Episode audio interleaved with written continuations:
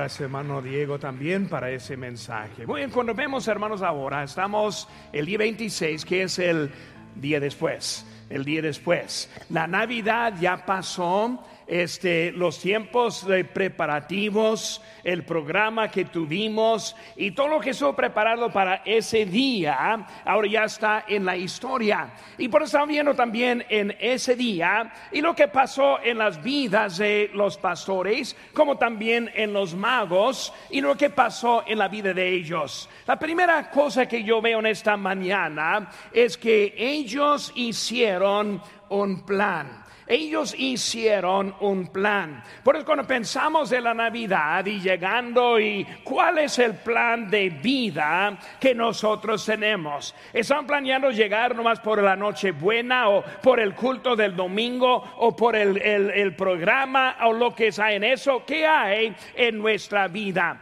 Cuando vemos a los pastores y pensando en ese plan, ese lo vemos aquí en versículo número 8 y 9, que ellos estaban estaban alertos. ¿Qué dice aquí? Había pastores en la misma región que velaban y guardaban las vigilias. Ahora vemos que Dios escogió a los que ya supieron cómo estar alertos.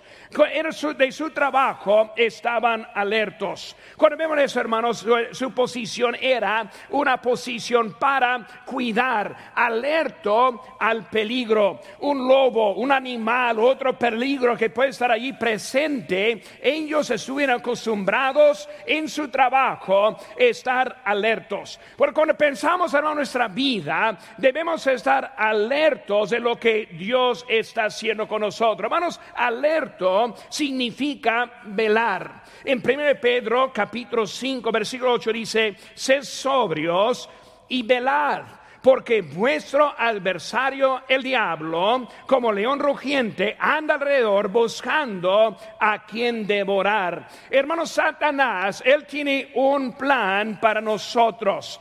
Él quiere que nosotros estemos vencidos por él en este año que entra. Y ahora llegando después de la Navidad y la Nochebuena y el programa y todo lo preparativo, los regalos, y ahora estamos en lo que es la rutina y ahora hay que aprender cómo estar alerto a Él quien es nuestro enemigo en nuestra vida.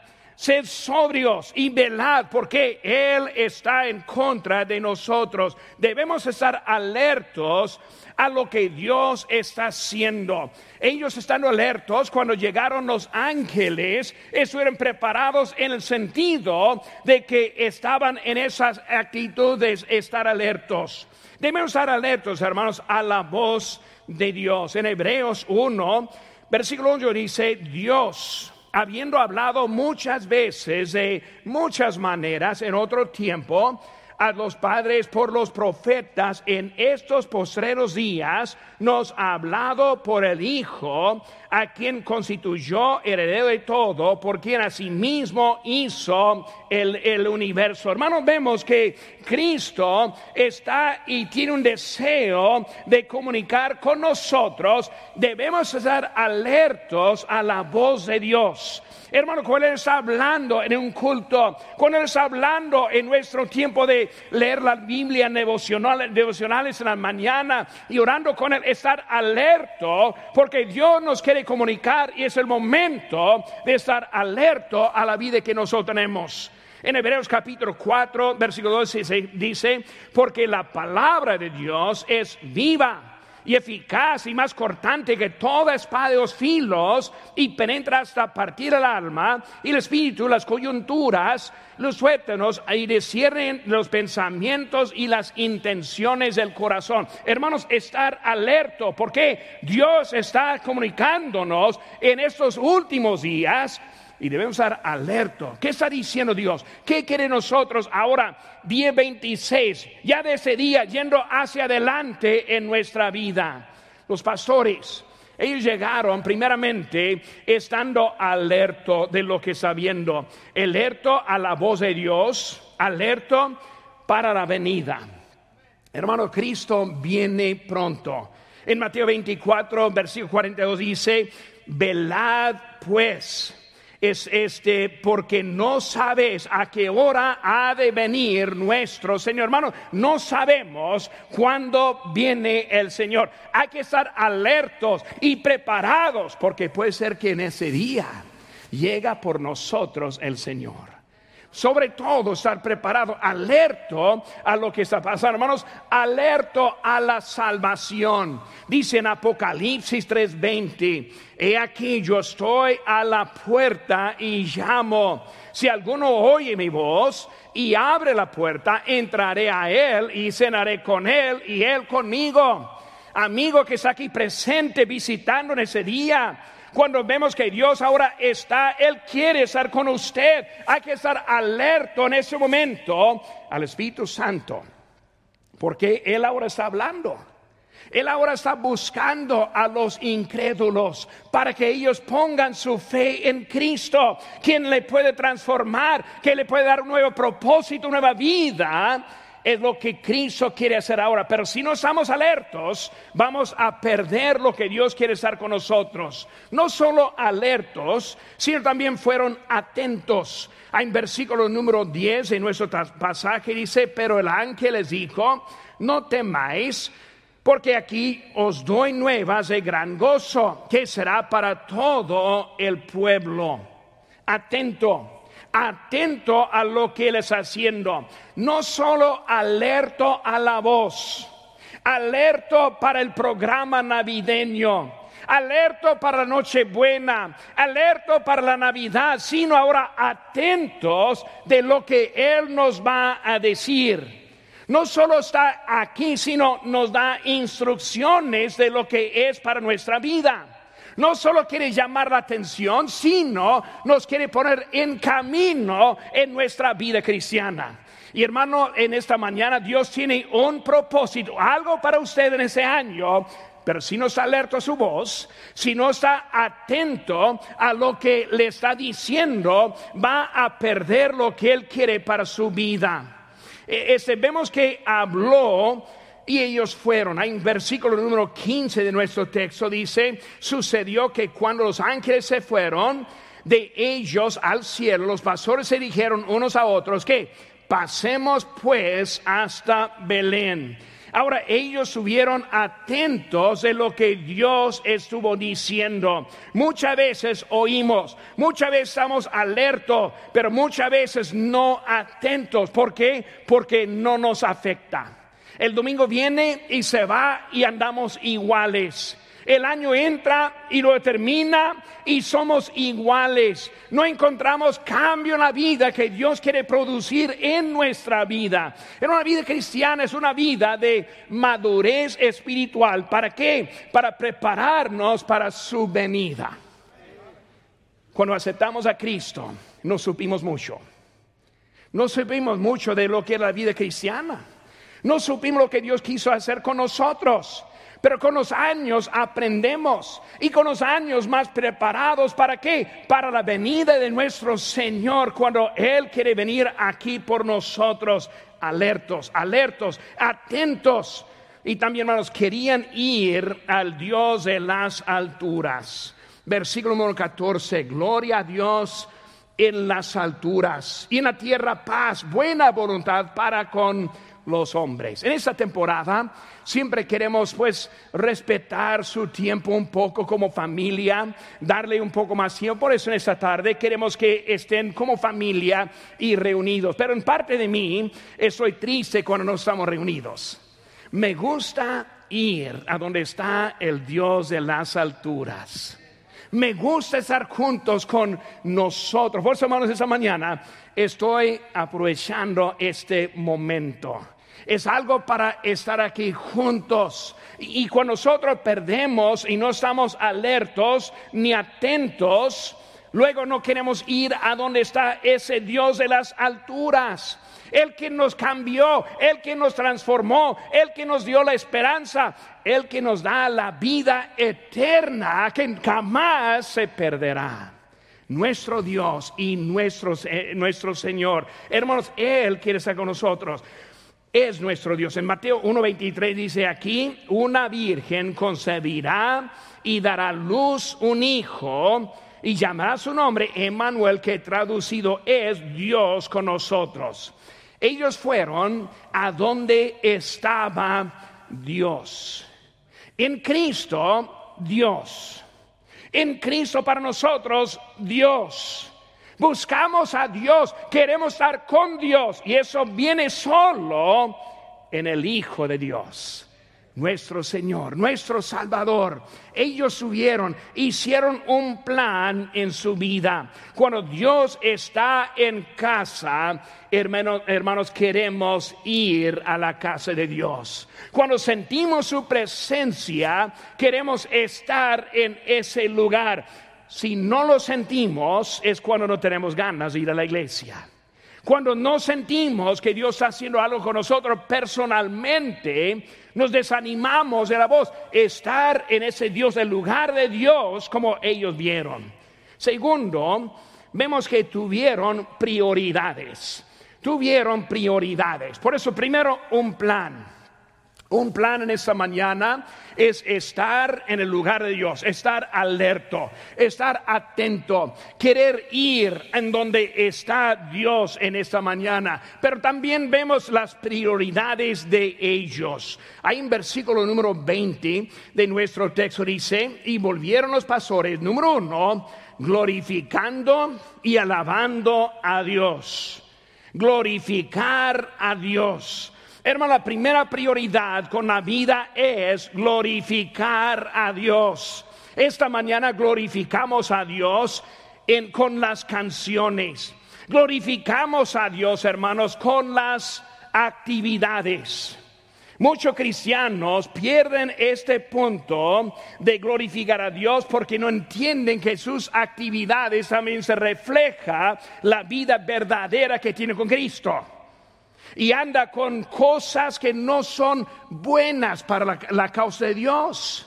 Dios quiere que nosotros glorifiquemos a Dios en las actividades, en lo que hacemos, la noche buena, las actividades que hicimos en nuestra vida, actividad que glorificar a Dios. Hermanos, en todo debemos glorificar a Dios no solo el domingo en la mañana, no solo estando aquí en este momento, sino con la vida, actividades, glorificar a Dios con la conducta, la conducta, las palabras que usa, el tipo de chiste que cuenta, este lo que le da risa, Estoy hablando conducta, en dónde está yendo. La conducta debe glorificar a Dios, no solo los domingos, sino todo el tiempo debemos estar teniendo una conducta que honra a Dios con nuestra vida. Glorificamos a Dios, hermanos, con nuestro propósito. Glorificamos a Dios.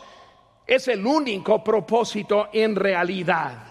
Hermanos, es la razón por lo cual que estamos aquí. Salmo 150, versículo número 6, ¿cuál es el último versículo del libro de Salmos? Dice, y todo lo que respira, alabe a aleluya. Hermanos, si no le glorificamos a Dios, ni tendríamos propósito de tener vida. Ahora quiero hablar directo, pero no duro. ¿Quién sabe que es duro? Pero voy, a hablar directo. La verdad, hermanos, es que si usted no está glorificando a Dios, su puro respiro es un gasto. Es un gasto de oxígeno si no está glorificando a Dios. Es el primer propósito y en realidad el único propósito, porque de eso llega todo lo demás. Debo despertarnos, Señor, hoy quiero vivir una vida que te glorifica. Señor, lo que hago hoy es para glorificarte. Lo que sale de mi boca es para glorificarte. La forma que yo vivo hoy es para glorificarte. Mi conducta para glorificarte. Mis actividades para glorificarte. Mis planes para qué? Glorificarle a Dios. Es el propósito que vemos número uno. Este glorificar, hermanos, la gloria está revelada en su palabra. Vemos aquí en Juan 1:14 dice, y aquel verbo fue hecho carne y habita, habitó entre nosotros. Ahora dice, y vimos su gloria gloria como del unigénito del Padre, lleno de gracia y de verdad. Hermanos, esa palabra, ese verbo que está hablando, Cristo siendo el verbo de Dios, en otra palabra, la palabra de Dios, ahora es para glorificar a Dios. Vemos la gloria cuando abrimos la Biblia, vemos la gloria cuando escuchamos la predicación, vemos la gloria cuando nosotros ponemos atención a lo que dice la palabra de Dios. Es la gloria. También vemos que ser obedientes. Ahora, prioridades. Número uno es glorificar a Dios. Número dos es ser obediente. Primero, glorificamos. Segundo, le obedecemos. En realidad, una cosa va tras la segunda cosa. Si yo estoy glorificando a Dios, el resultado es la obediencia a Dios. Si yo estoy glorificando a Dios con mi vida, pues en eso viene la obediencia. Ahora, si hay obediencia sin glorificarle a Él, es un orden que está volteada. Y cuando obedecemos sin glorificarle, no dura mucho. Por eso muchas veces unos empiezan a obedecer, pero desde que no están glorificando a Dios, se queman, se cansan, deciden que ya no lo quieren hacer porque perdieron la prioridad, la prioridad de glorificar primero y de esa glorificación viene la obediencia a Dios. Vemos que ellos fueron obedientes. Hermanos, obediencia es necesaria en nuestras vidas. Primero Samuel 15, 22 dice, y Samuel dijo, se complace, complace Jehová tanto en los holocaustos y víctimas como en que se obedezca a, a, las palabras de Jehová. Ciertamente el obedecer es mejor que los sacrificios y el prestar atención que la grosura de los carneros. Lo que está diciendo es que Samuel está diciendo, obedecer es mejor que sacrificio. Ahora, para ponerlo en contexto, no está hablando de como ofrenda, está hablando de sacrificio, el holocausto para buscar perdón de Dios por la desobediencia. Él está diciendo es mejor obedecer que buscar perdón por no obedecer. Es mejor obedecer que sacrificar por no obedecer. Nosotros debemos aprender cómo Dios quiere la obediencia arriba de que estemos arreglándonos con Él. Ahora obviamente vamos a fallar y vamos a pecar y necesitamos ir al trono de Dios por la gracia y la misericordia de Dios. Pero hermanos, eso no viene de propósito, sino viene de debilidad. El propósito debe ser obedecer a Dios. Hoy yo voy a escoger lugares para obedecer a Dios y no pedir a Dios mañana por la conducta que hice hoy. Eso es lo que está diciendo. Cuando uno decide, voy a hacer algo mal y después me arreglo con Dios, eso es lo que está diciendo. Es mejor obedecer que llevar el sacrificio. Hermanos, ese sacrificio no funcionó con, con Saúl.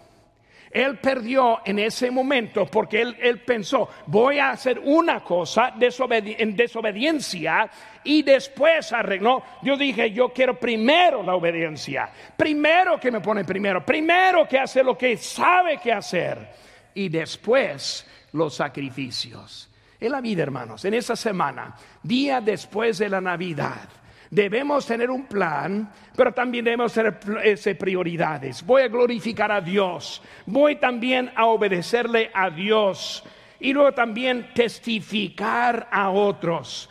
En versículo número 18 dice, y todos los que oyeron se maravillaron de lo que los pastores les decían. Ahora hay que lo que está diciendo aquí.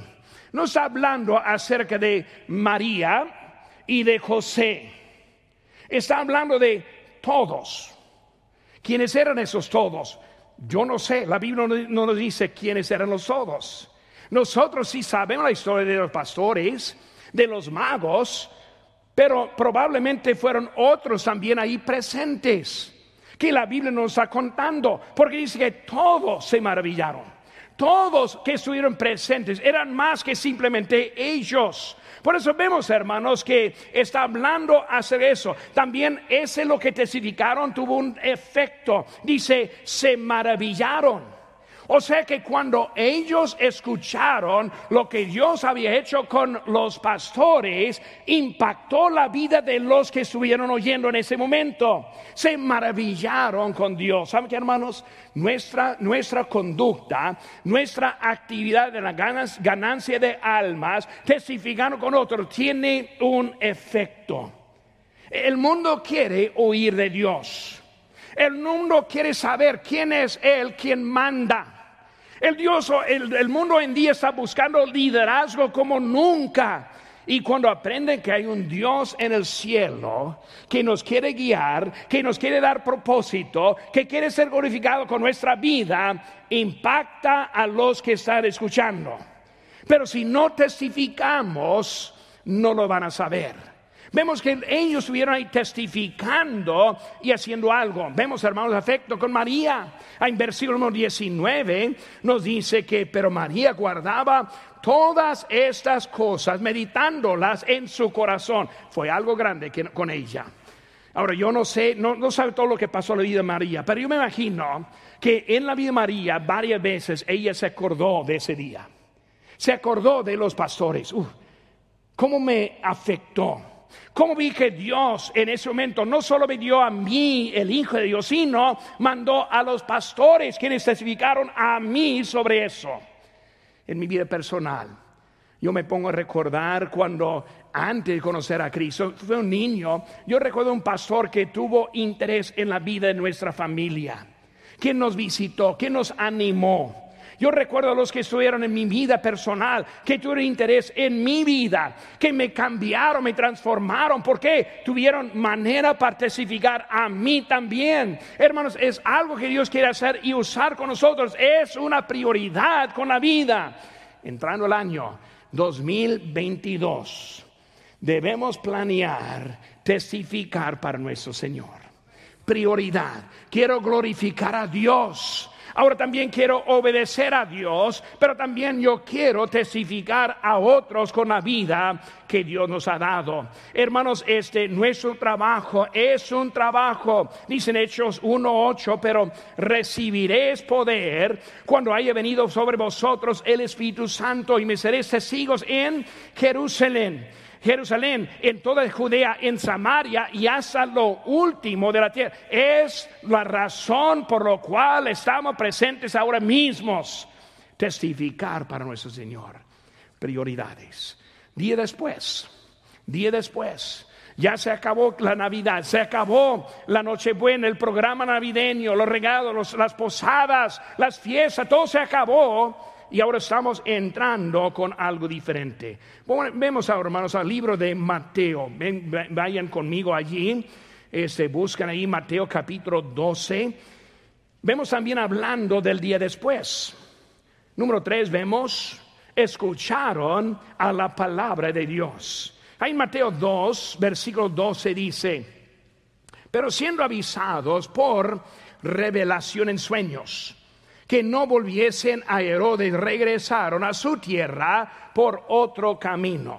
Ahora, ellos tuvieron su plan pero ellos escucharon a la palabra de Dios. Ahora, con ellos en sueños, recordando que eso fue antes que tuvimos lo que es la palabra de Dios en su forma completa, por eso en sueños escucharon, entendieron, pero ellos obedecieron ahora lo que dijo la palabra de Dios. Vemos ahora ese, la primera cosa, el anuncio. En versículo 2 dice, diciendo, ¿dónde está el rey de los judíos que ha nacido? Porque su estrella hemos visto en Oriente y venimos a adorarle. Él anunció.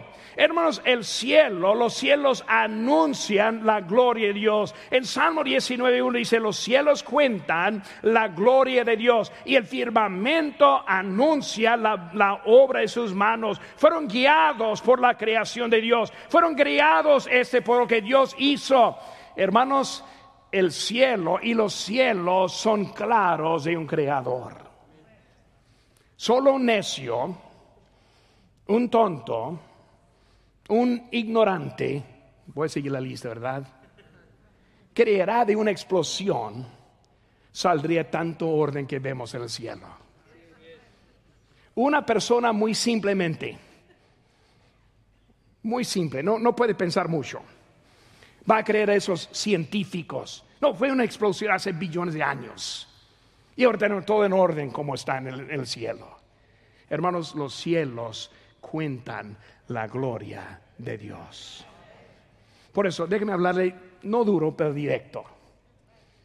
No sea un inocente esta mañana. No confíe en lo que había aprendido. Entienda que hay un Dios que nos está hablando a nosotros hoy en día no solo puso todo en orden, sino también Él está hablando a su vida directamente. El anuncio, ellos fueron guiados por un anuncio que fue les dicho, esta mañana es un momento para que ver que Dios me está guiando, Dios quiere agarrar mi atención, Dios me quiere que yo le siga en ese día. Escucha ese anuncio, pero también vemos el aviso en versículo 12 otra vez, es hablando siendo avisados. Ellos fueron obedientes a lo que supieron. Versículo 7, hermano, nos dice, entonces Herodes, llamando en secreto a los magos, indagó de ellos diligentemente el tiempo de la aparición estrella. Y luego ahora enviándoles, dijo, hacedme saber. Su información en ese momento era ir al nacimiento, volver a Herodes y avisarle. Fue lo que supieron era la, inteligencia que tuvieron en ese momento, hasta que Dios cambió en revelación lo que le dijo.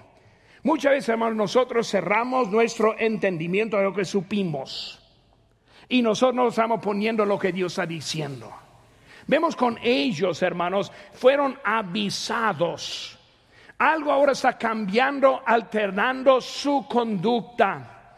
Ellos fueron alterados no por sus deseos, no por el dinero, no por el trabajo, no por de vida, sino por lo que Dios les había dicho fue la cosa que cambió la conducta y los planes de ellos. Vino la palabra. En 1 Pedro 1.21 dice, porque nunca la profecía fue traída por voluntad humana, sino que los santos hombres de Dios hablaron siendo inspirados por el Espíritu Santo. ¿Saben qué, hermanos?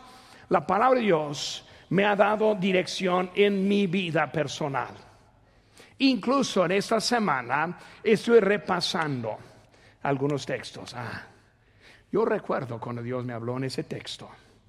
Yo recuerdo cuando Dios me dio un llamamiento en ese texto. Yo recuerdo cuando Dios me hizo un cambio en mi vida con este texto. Es su palabra, no por voluntad humana, sino por Dios. Por eso Él es el quien está hablando a nosotros y ellos vieron esa palabra. Hermanos, esa palabra dice al en 1 Corintios 13, 8, el amor nunca deja de ser, pero las profecías se acabarán y cesarán las lenguas y la ciencia acabará, porque en parte conocemos y en parte profetizamos, mas cuando venga lo perfecto, la palabra de Dios, entonces lo que es en parte se acabará. Hermano, su palabra es lo que tomó el lugar de la ciencia, de las lenguas, de la profecía. Ahora la tenemos en la palabra de Dios que permanece para siempre. Cuando leemos, Dios nos habla. Dios nos da la instrucción. Y los magos están mostrándonos la importancia de la palabra de Dios. Escucharon la palabra de Dios, el anuncio, aviso y luego la obediencia alterada. Su primer plan era volver con Herodes. Y ahora el segundo plan, alternativa, alternativo era rodear y no pasar por Herodes. Por eso esa revelación, su palabra, su dirección, ahora cambió, lo que ya eran sus planes anteriores.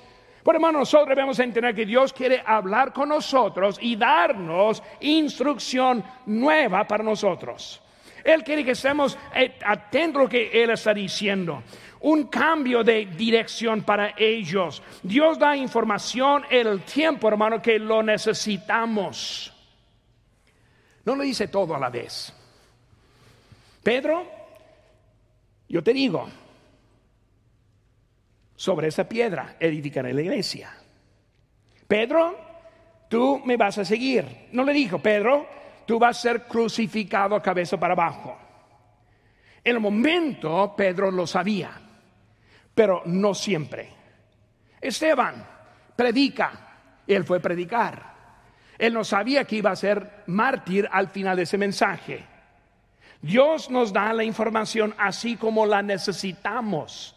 Es por eso, hermanos, tenemos cultos cada domingo en la mañana y en la tarde. Tenemos grupo de crecimiento cada domingo. Los miércoles cada vez. ¿Es para qué? Para que Dios nos dé información necesaria para nosotros ahora. Dios quiere alterar nuestra conducta, nuestro camino, nuestra decisión, pero muchas veces quedamos en la misma zanja haciendo la misma cosa, no alterando nada cuando Dios está tratando de agarrar la atención nuestra. Es Dios quien quiere hablar con nosotros. Ellos sufrieron en esa obediencia. Número cuatro, hermanos. Hicieron plan, tuvieron prioridades, escucharon la palabra de Dios. Número cuatro, salieron con propósito. Mateo 2, versículo número 12. Pero siendo avisados por revelación en sueños, no que no volviesen a Herodes, regresaron a su tierra por otro camino. Vemos, hermanos, su propósito. ¿Cuál fue ese propósito ahora de esos magos? Primeramente, salieron con adoración. Versículo 11. Entrar a la casa, vieron al niño con su madre María y postrándose lo adoraron. La adoración. Adoración, hermanos, es tipo de glorificación. Déjenme explicar, hermanos. Glorificar y adorar tiene mucho que hacer con nuestra conducta. Si nosotros pensamos que podamos vivir como los del mundo, hablar como los del mundo, llenar nuestras mentes con el mugrero de este mundo y pensar que vamos a entrar y mágicamente vamos a ser transformados para glorificar, adorar, estamos equivocados de lo que hay con la vida. Hermano, no es al momento, sino es de la vida. Los magos desde meses en camino, pagando el precio para llegar a donde estaba el niño. Por meses haciendo un, cambio en su conducta diaria. Por meses para llegar a adorar al Señor. Y ahora salieron con un propósito de adorar a Dios. No solo con propósito de adoración, sino también con sacrificio. Versículo 11 dice, y al entrar a la casa vieron al niño con su madre, María postrándose, le adoraron y abriendo sus tesoros. Vemos, hermanos, que ellos ahora con sacrificio, con ofrendas. Con Siempre me preocupa, preocupa poquito cuando nos preocupamos mucho de la ofrenda. Pero pastor, ¿tengo que diezmar? ¿Qué es el problema? ¿Por qué, es la, está la pregunta? No, pero pastor, tenemos que dar misioneros. No, pero pastor, tenemos que cooperar con un edificio que ni vamos a usar allá con Kid City, vamos a hablar de eso más al rato. Pero pastor, tenemos que hacer esas cosas. ¿Cuál es el problema? ¿No quiere ofrendar? ¿Está en contra de ofrendar?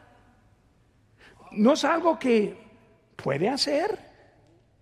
Explíqueme, ¿cuál es la razón de todo eso? Ellos llegaron y automáticamente abrieron sus tesoros y ofrendaron. Dice la Biblia, más bienaventurado es dar que recibir.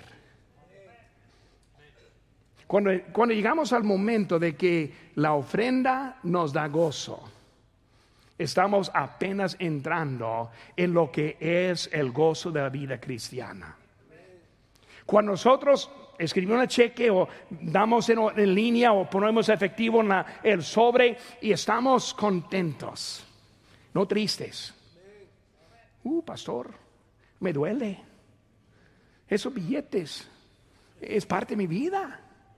Mejor dar un hijo que dar ese billete. Ahora entiendo eso en parte, ¿verdad? Pero hermano, con nosotros damos y nos da gozo.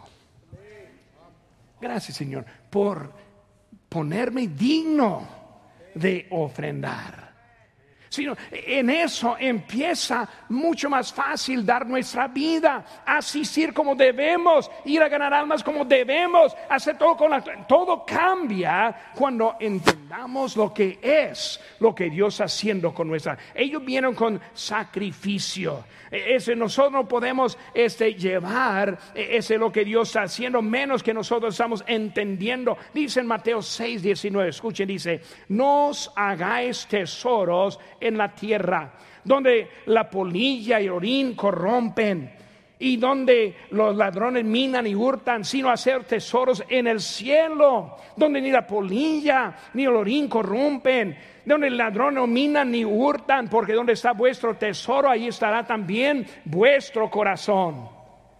Si entendemos invertir, pero no entendemos la verdad de la inversión. Ese mundo hay un riesgo. En el cielo no hay riesgo. Aquí no sabemos si va a volver o no. Allá siempre vuelve.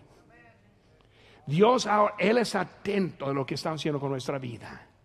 Hay que aprender, hermanos, cómo es sacrificar. Y luego también, hermanos, con la tarea. En versículo 12 vemos otro camino. una tarea específica.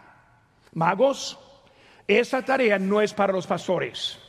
Magos, esta tierra, esta tarea no es para otro. Esta tarea es para ti y solo para ti. En eso, hermano, podemos andar la vida siempre observando a otros, sino viendo lo que Dios tiene para mí. No importa lo que está haciendo otro. No importa si está obediente o no. No importa si lo que es importante, lo que yo hago con mi vida. Es lo que pasó con los magos, una tarea específica. Dice en Eclesiastes 12, 13, el fin de todo el discurso oído es este. Teme a Dios y guarda sus mandamientos, porque esto es todo del hombre. Temer, respetar, obedecer a nuestro Dios. Sus mandamientos son para nosotros. Cristo quiere que nos Ellos hicieron un plan, tuvieron prioridades, escucharon a la palabra de Dios y salieron con propósito. Día 26. Día 20. ¿Cómo va a salir esta mañana de este lugar? Si está alguien ahí todavía sintonizando, escuchando línea ¿Cómo va a ser diferente ese día en la vida suya? ¿Va a ser algo diferente o va a salir como siempre? ¿Va a buscar lo que Dios quiere o simplemente lo que piensa? ¿Va a, eh, ¿Va a dar caso a Dios o caso a otro? Día 26. ¿Cómo vamos a salir? Persona que no conoce a Cristo, apenas está visitando. Cristo le quiere salvar. Cambiar su destino un pase al cielo a través de la sangre de Jesucristo. El único camino que hay es para ustedes esta mañana. Vamos a poner sobre nuestros pies este momento, todos puestos de pie.